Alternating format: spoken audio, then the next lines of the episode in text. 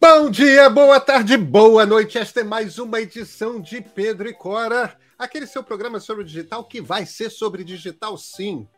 E olha, dane-se quem não gosta. Pedro e Cora, como vocês sabem, toda terça, toda quinta-feira. No podcast que você quiser, na plataforma de podcast que você quiser, ou então, evidentemente, no canal de YouTube do meio. Aí vem com imagem, vem com a cara da gente também, mas fazer o quê? É a desvantagem de ter imagem. Eu sou Pedro Dória, ao meu lado, rindo, está a Cora Rona, minha queridíssima amiga. Cora, de que, que vamos falar hoje? Nós vamos falar de uma coisa a respeito da qual nós vamos passar esse ano inteiro falando, viu? Pois é, vamos falar de inteligência artificial e de copyright na inteligência artificial. Já tentaram pensar sobre isso? E, ó, a, a Cora vai falar hoje de um livro que a mim surpreendeu. Vem.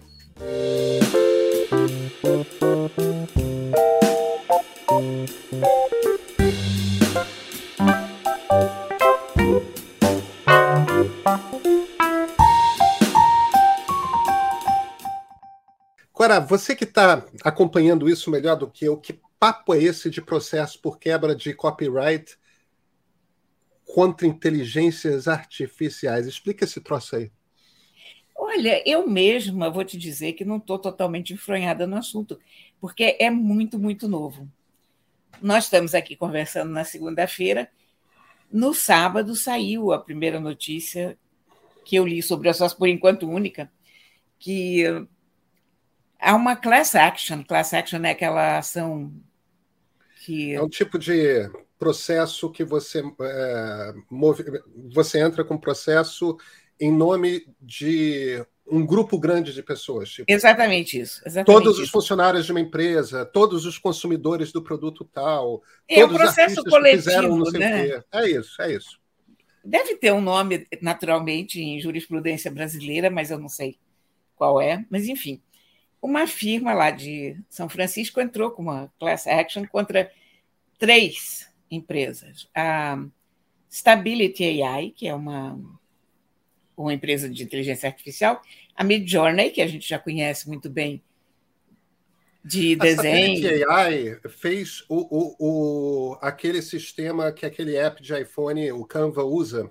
Pra, é o Canva, ah, é do né? Canva, né? Acho que... que. É aquele que, enfim, um desses apps de iPhone e Android que produz uh, imagens sua, tipo 100 imagens, dá aqui 10 reais, eu, eu te dou 100 imagens. ah, você... não, aquilo, aquilo é o Lensa.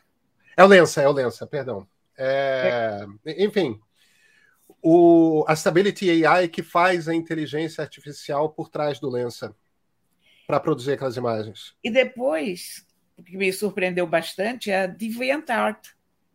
Ah, que é um site nerd com trocentas mil ilustrações, tudo mais. De, em geral, temas nerds, né?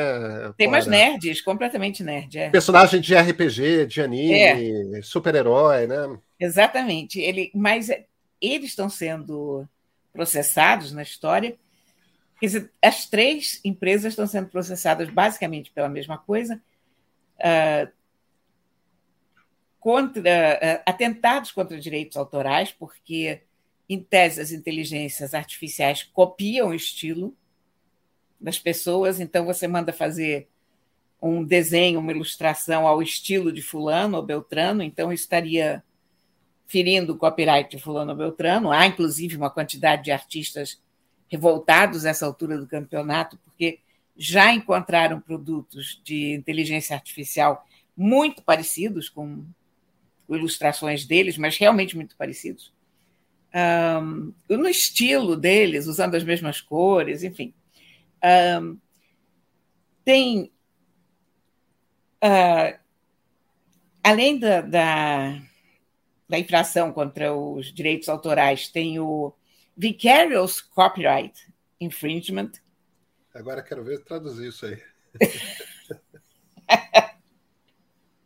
isso é o.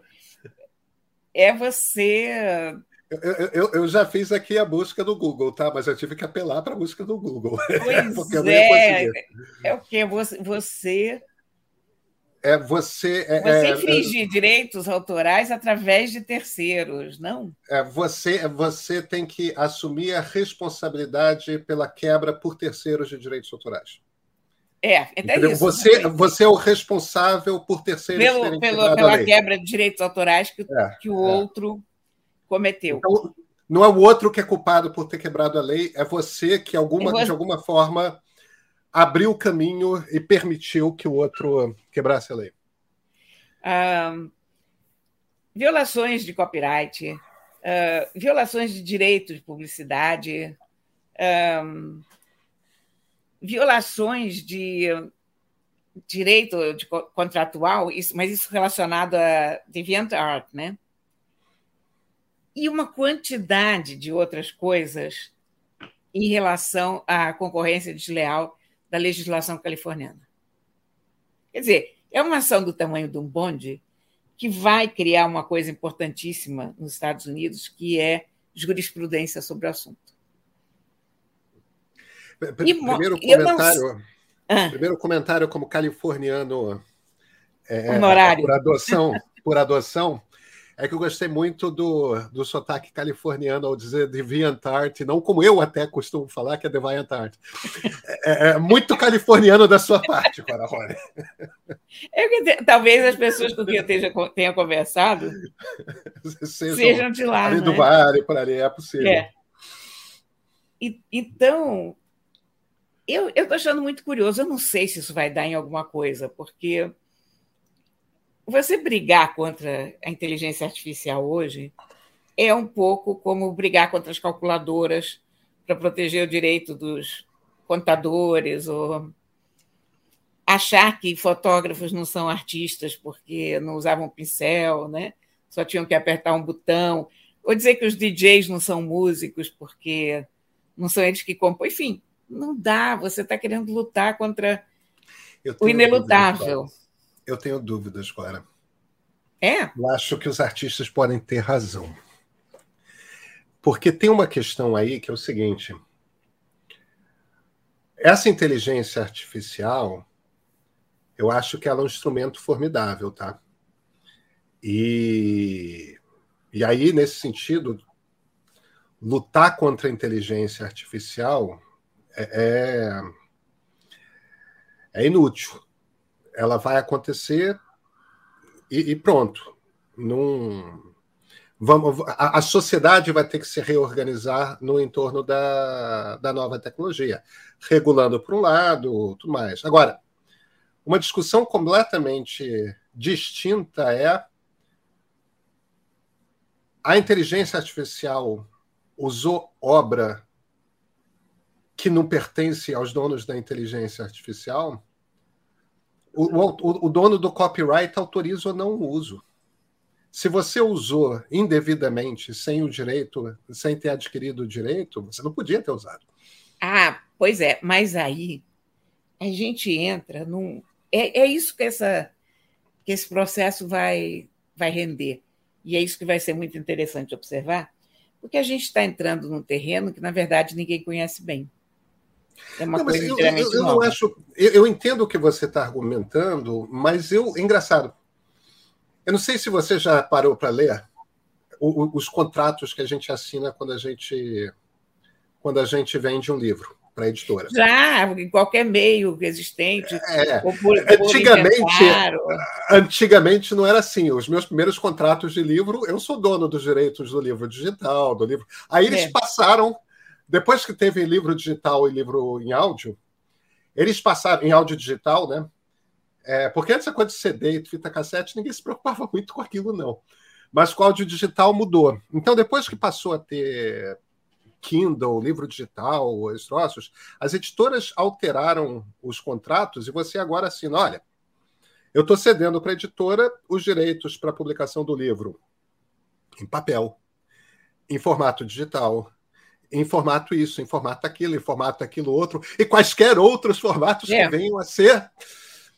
Isso não é muito. Isso é, um, isso é um contrato de cessão de copyright. Você cede para a editora durante 10 anos o copyright, ou, ou X tempos, o, o, contrato daquele livro. E depois que você cedeu é, o, o, os direitos, ela explora aquilo e você tem o livro publicado e você ganha direitos. A editora cuida de imprimir, de distribuir e tudo mais.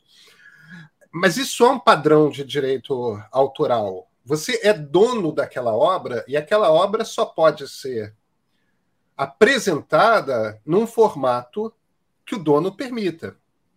Então, eu não acho que. Me parece meio que um no-brainer. Eu, não consigo ter dúvida sobre eu, eu que você não pode usar. A, sabe? Eu... Não, sabe qual é a minha dúvida? É a seguinte: é porque, na verdade, não é exatamente igual à obra.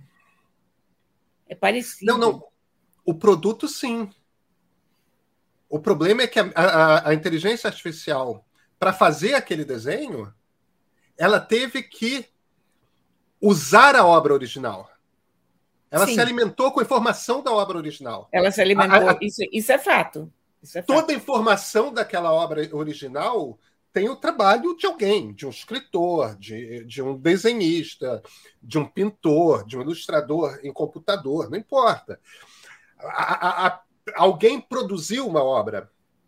A inteligência artificial não seria capaz de produzir uma nova obra se não tivesse é, pegado. Então você usou obras de forma indevida, sem autorização prévia. Eu acho que talvez o. o... Você, você entendeu o argumento que eu estou fazendo? Entendi o argumento, mas uh, eu não vejo como estabelecer essa como como contornar essa situação, porque o que, que você faria? Você poderia, digamos, retirar todas as obras de um artista do, do contexto em que a inteligência artificial se alimenta, ou você vai acabar pagando uma coisa como o ECAD paga hoje? Ou qualquer. Ah, não, eu, não, eu não sei qual é a solução. Eu, eu, eu tava, qualquer streaming paga, né? O... Eu estava ouvindo uma entrevista outro dia sobre o Chat GPT né, que é aquele, aquela ferramenta sobre a qual a gente já falou da OpenAI, que não produz imagem, né, produz texto. Você vai lá e. Eu estava em cima do conceito de liberdade de expressão no John Stuart Mill. Você pode ir no Jet GPT e fala: vem cá, qual o conceito de liberdade de expressão é, de acordo com o filósofo John Stuart Mill? Ele te entrega dois parágrafos com profundidade, com... É, um, é um troço inacreditável. A gente já brincou, é. tanto eu quanto você já brincamos é. muito. É, é bastante inacreditável, porque o texto é muito direito. E agora, tem trocentos casos de, de processo de, é, de, de gente testando chat GPT encontrando informação errada. Sim, tem muito. Encontrando mentiras, encontrando coisas. Por quê? Porque o Chat GPT ele não sabe o que ele está falando. Ele está pegando o que ele encontra na, na, na, internet, nos diversos lá, na Wikipedia, nos livros que eles é, usaram para alimentar o troço e tal. E ele não está fazendo um julgamento sobre se as informações que ele colheu estão corretas ou não. Ele está jogando o que ele, o que ele acha que faz sentido para aquele seu pedido. Então, nessa entrevista que eu estava ouvindo, aí a, a, a, jornalista, num podcast que eu gosto muito chamado On the Media, que é, que é um podcast da NPR, da Rádio Pública Americana.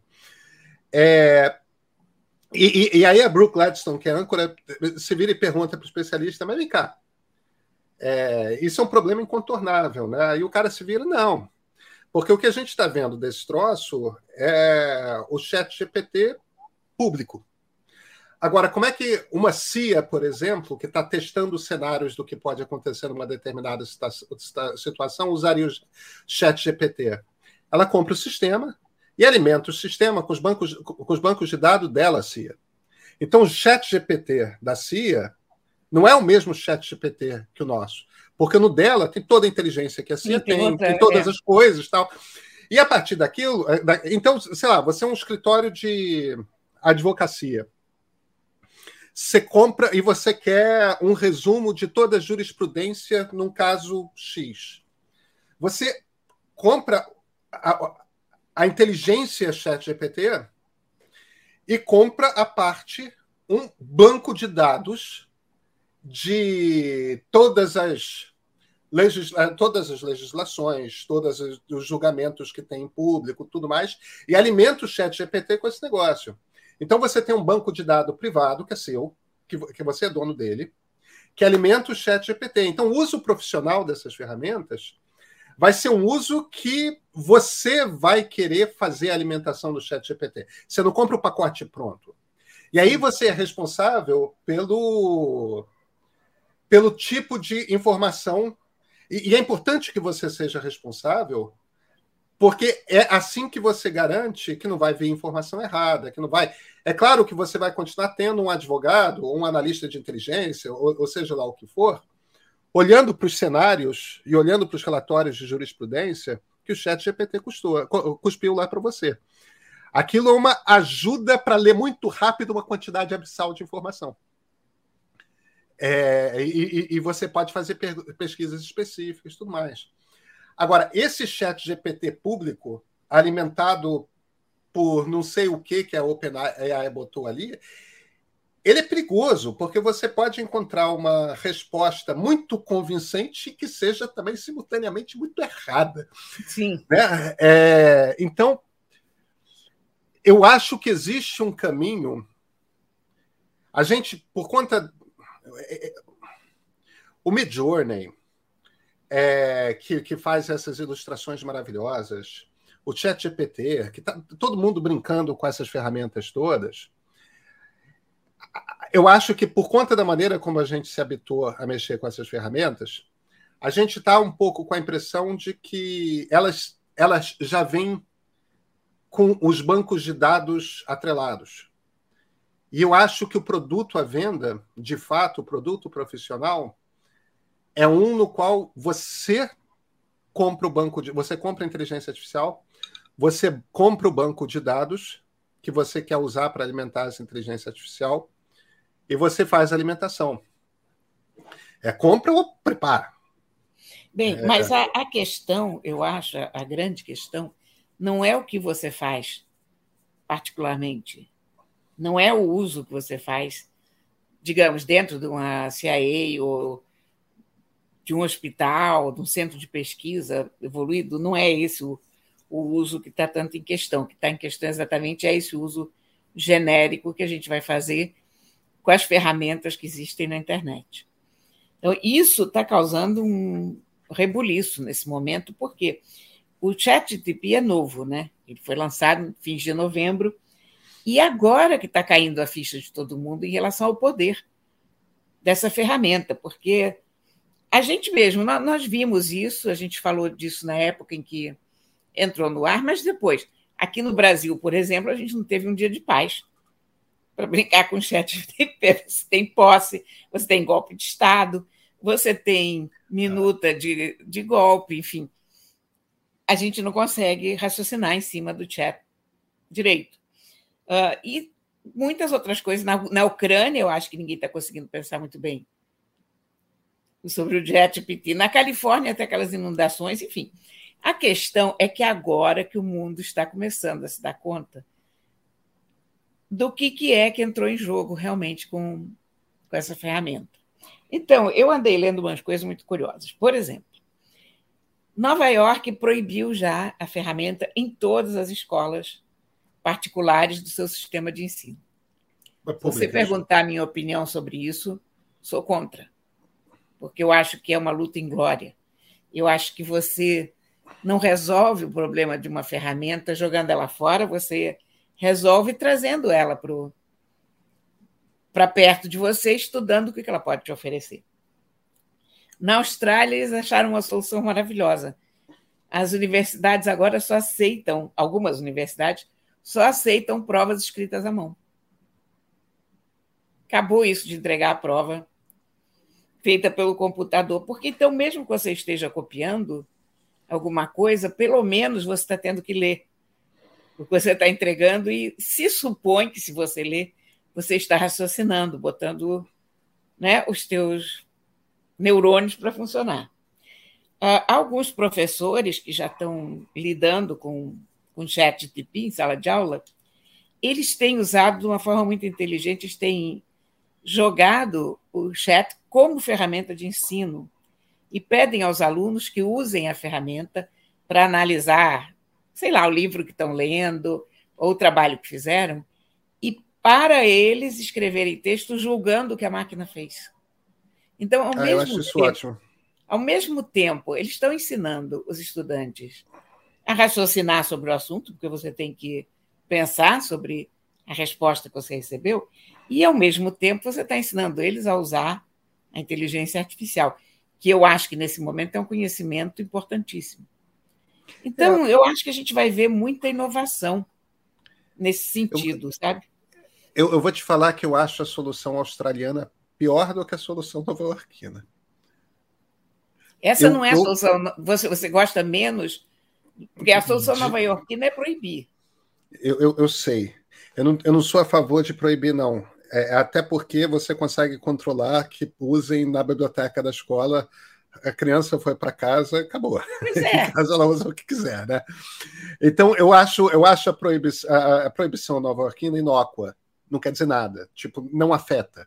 As crianças vão usar, é, independentemente de de você bloquear o IP da ferramenta é, na escola. E algumas crianças vão até conseguir instalar VPN nos computadores e, e burlar o, o, o bloqueio você, de IP.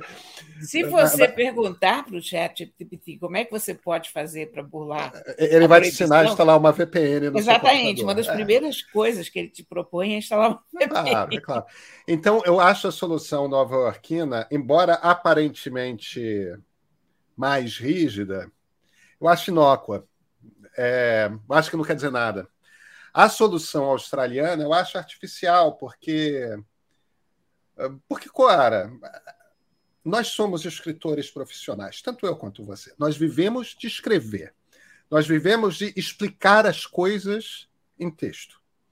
A, a gente vive de contar histórias em texto, de, de descrever, de, a gente precisa isso. Entendeu? E, e, e, somos escritores profissionais com algumas décadas de experiência, tudo mais. Tipo, a gente é do ramo. Se me obrigarem a escrever uma coluna para o meio ou para um dos jornais para os quais eu escrevo à mão, o resultado vai ser muito pior. Vai. Vai ser muito pior.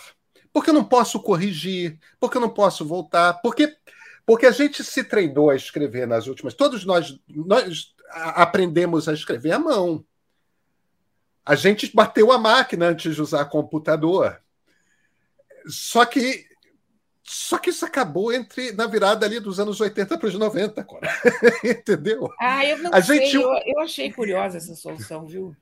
Eu, eu, eu acho que eu acho que para estudantes universitários que se treinaram a escrever em computador, é, eu sei que tem um movimento mais conservador que acha importante voltar a escrever à mão, porque as crianças é, que não aprendem a escrever à mão, blá, blá, blá, blá, blá, blá, blá, blá. Eu, eu acho que é só conservadorismo isso. Eu acho que isso é uma bobagem. É, é, a gente não está preso à mão, ninguém precisa escrever ensaio à mão, a gente só precisa escrever bilhete à mão.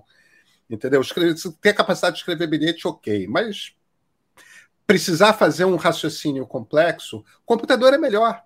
Porque te é. permite fazer, treinar a frase, olhar para a cara dela, apagar, voltar, tá, tá, tá, blá, blá, blá, até a, a, a, frase cair melhor. Mas Na verdade, é uma... o computador, computador, parece mais com o cérebro da gente. É uma ferramenta muito é. melhor para escrever. Aí, quando você se vira e fala, não, vou agora forçar todos os alunos a escrever à mão, eles vão pensar pior, eles vão entregar trabalhos piores. Claro que vão. Ainda é, mais é estudante é que tem que fazer quatro trabalhos por semana, entendeu? É, quatro essays, quatro ensaios por mas, semana. Mas a verdade é que esse troço está dando dor de cabeça para todo mundo e as pessoas ainda não entenderam como usar e ainda vão demorar um pouquinho, porque as inteligências artificiais vieram para ficar. Não adianta a gente sapatear. Olha, por exemplo, tem um rapaz que lançou um livro hoje, ele chama Amar Heshi, é um designer. O livro se chama Alice and Sparkle. A Alice é uma menina, Sparkle é o robô dela, e o robô tem a função de ensinar para ela as novidades da tecnologia, o uso da inteligência artificial e assim por diante. O autor escreveu isso nesse fim de semana. Escreveu, ilustrou no, escreveu no chat de Pipi, ilustrou no Midjourney, botou na Amazon como e-book, virou matéria da revista Time. Eu li a matéria mais ou menos assim que ela entrou. Cheguei na Amazon, comprei o livro e já não consegui abrir, porque a Amazon tirou, tirou do ar, porque evidentemente deve ter entrado uma chuva de protesto de, de autores de livros, de ilustradores, está protestando contra esse livro instantâneo. Eu tinha muita curiosidade em ver o que é que ele fez. Mas é uma curiosidade que, por enquanto, não será satisfeita, porque. Porque a Amazon censurou. Porque a Amazon tirou do ar. É claro que eu vou descobrir isso logo mais na internet. Ele vai encontrar uma maneira de publicar é. um PDF, alguma Evidente. coisa assim, né? Essa, essa altura do campeonato, mas ele fez não com o intuito de vender livro infantil ou qualquer coisa. Ele é uma pessoa do ramo e ele fez com o intuito de ver até que ponto que era possível fazer esse processo. E conforme ficou provado, é muito possível.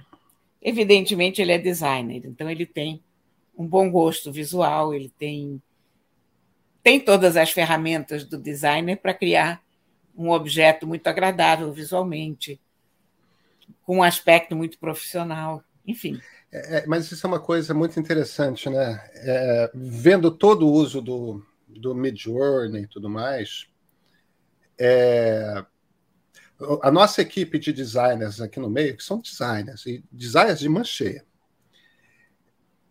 eles usam Midjourney e essas outras ferramentas e eles obtêm resultados que eu não consigo.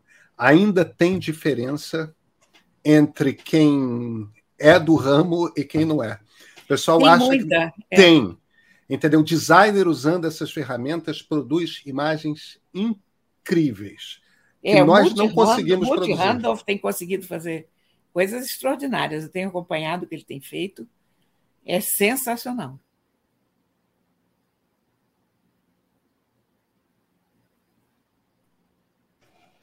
Eu, eu não sabia que o Multi estava fazendo. Eu vou procurar. Tem no, tem no Instagram Multi, dele? Eu não sei se está no Instagram, tenho acompanhado pelo Facebook. Ah, eu não uso o Facebook. Eu vou, é. eu vou. Talvez eu vou... esteja no Instagram também, é que eu uso menos o Instagram. E eu tenho, tenho acompanhado pelo Facebook, mas são coisas incríveis, incríveis. Sabe o que, ah, que é? É que eu acho que os designers têm mais imaginação do que a gente para começo é de isso, conversa. É isso, é sabe? isso. Então você já chega aquele prompt, aquela caixa de diálogo, com uma ideia pronta na cabeça. Que é uma coisa que é você não tem, eu não tenho ou se a gente tiver, vai ser muito básica. Uhum, a, gente não, uhum. a gente não desenvolveu essa capacidade de, de visualizar coisas espantosas, né? Eles têm. É, é e, e, eu acho que tem uma coisa de ajuste fino também e tal, e, e não existe nenhum problema de não fazer um retoque, né? É, o Midjourney pode dar, entregar o, o rascunho e você termina. Quer dizer, eu acho que tem toda uma mas é, é fundamentalmente a, a, a, capacidade de olhar com o olhar que nós não temos. É, é. E, e, e, e, claro, a capacidade de botar isso em palavras, mas isso é uma coisa que é um treino. Né? Então, enfim.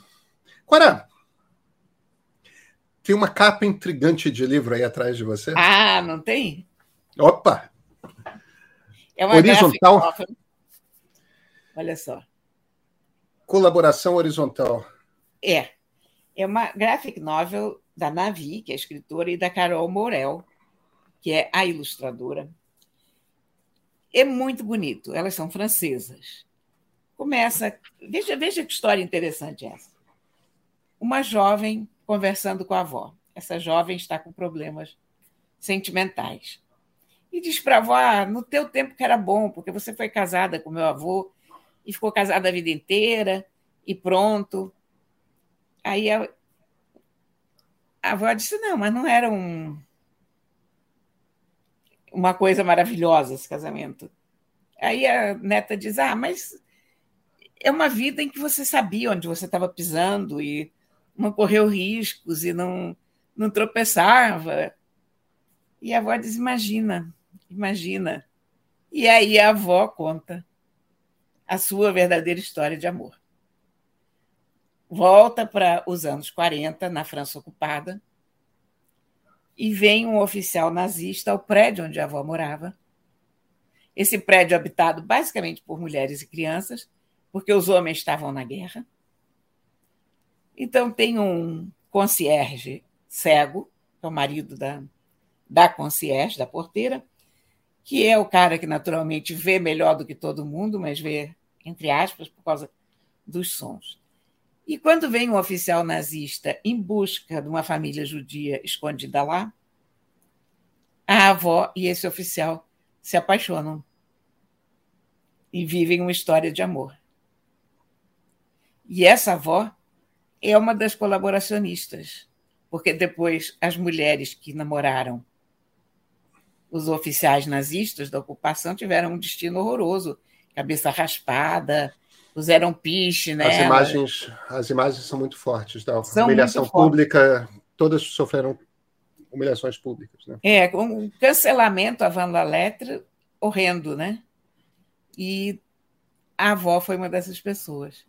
E a história é lindamente contada, os desenhos são muito bonitos. Ela, a hora em que eles se apaixonam é a coisa mais linda, porque.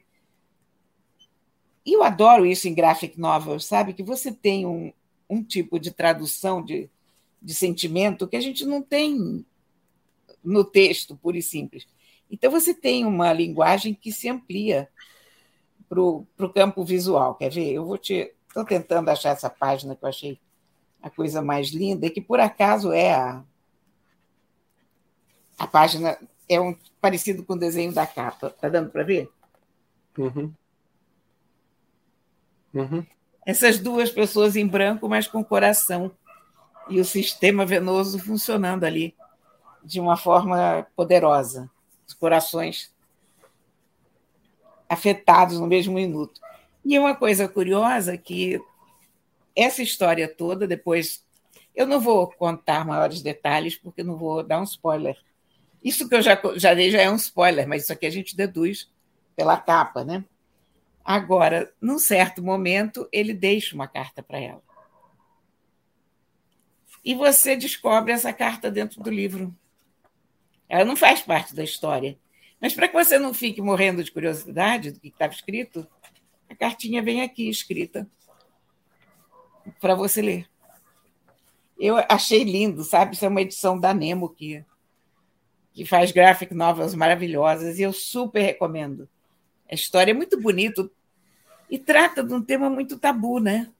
Que é pois é, eu, eu, queria. Eu queria. Eu queria te perguntar justamente isso, Cora, porque esse, esse livro, esse, essa graphic novel me parece. É, você começou, quando você contou que é a, a avó vai contar para a neta a verdadeira história de amor da, da avó, e aí você entrega que ela era uma colaboracionista. É... Bateu torto, Cora. Está pedindo para a gente ter. É verdade. Empatia por por um nazista. Por alguém que a gente não tem nenhuma vontade. Eu não quero ver um nazista se apaixonando. Não. É claro que pois imagina, é. um ser humano, tudo mas, mais, mas se apaixona. Você, você mas... sabe, você sabe que é muito curioso esse livro exatamente por isso. Como é que você. Ele... Como é que isso mexeu com você? Esse troço mexe mais pesado com você do que comigo, cara. Pois é, mas ele mexeu de um, de um ponto de vista muito interessante, que é o seguinte: que você pensa como é que as pessoas puderam amar o inimigo. Eu não vou botar especificamente nazista na história, porque quando você fala nazista, você já está pensando num monstro desumano, como de fato a maioria dos nazistas era. Mas quando a gente fala inimigo, inimigo é mais abstrato para a gente poder pensar. E a gente pensa como é que tantas mulheres conseguiram se apaixonar pelo inimigo. É mais fácil para um, para o invasor se apaixonar pelo povo que ele está dominando. Agora, você claro. conseguir ter amor pela pessoa que invadiu o teu país e que ainda por cima é nazista, isso é muito complicado. Mas ela conta a história com muita delicadeza e, você, e faz você pensar seriamente sobre isso. E você, de repente, entra numa dimensão humana que a gente não tem em geral. Entendi. Quer dizer, a gente normalmente, a gente não chega a ver ele nem com simpatia nem com antipatia. Eu vou. Então a história, é, a história é narrada do ponto de vista dela, mas não do ponto dele. de vista dela, do ponto de vista dela. Ele, ele é quase secundário. Ele é, evidentemente, a, a forma de você contar essa história é você tirar esse elemento de cena, praticamente, né? Uhum. Sendo que o marido dela era prisioneiro naquela altura do campeonato. Então você vê que, que história ousada que é. Bruno, você pode bipar, tá? o que eu acabo de falar. Tanto no YouTube quanto. Pode, pode manter esse pedaço aqui, não quero enganar ninguém que. Mas bipa no, no podcast. é. Não, é, olha, é muito interessante. E eu acho engraçado. É uma história que eu acho que só consegue passar bem porque é uma graphic novel. Entendi. Sabe? Eu não sei se essa história é contada só em texto. É uma coisa como. Quer dizer, não estou comparando com o mouse, porque são duas coisas completamente diferentes, mas a grande força do mouse é ter o visual. É. E essa também. Então você, ela consegue fazer com que você acredite nessa história de amor e que você consiga não condenar essa história. Porque a história sai do, do nível do tabu e entra no nível do humano, sabe? Uhum. É muito esquisito. É por isso, por isso que eu peguei. Você me deixou história, curioso. Eu vou né? comprar né? e vou ler. Você me deixou intrigado. É, é, é, é um, um, grande feito essa história, devo te dizer. Eu fiquei e muito é... impactada, porque quando ela diz que, que vai contar a verdadeira história de amor, você evidentemente já sabe que aquilo vai ser uma história de traição ao marido, isso é lógico, porque se ela passou a vida inteira casada com o marido a quem ela não amava e ela amou alguém profundamente, você já imagina que alguma aventura extraconjugal aconteceu ali. Mas quando você percebe quem é a pessoa, você diz: ó. Oh, Caramba. Que coisa curiosa está aqui. Agora a gente se fala na quinta-feira? Nos falamos na quinta-feira. Então até quinta-feira.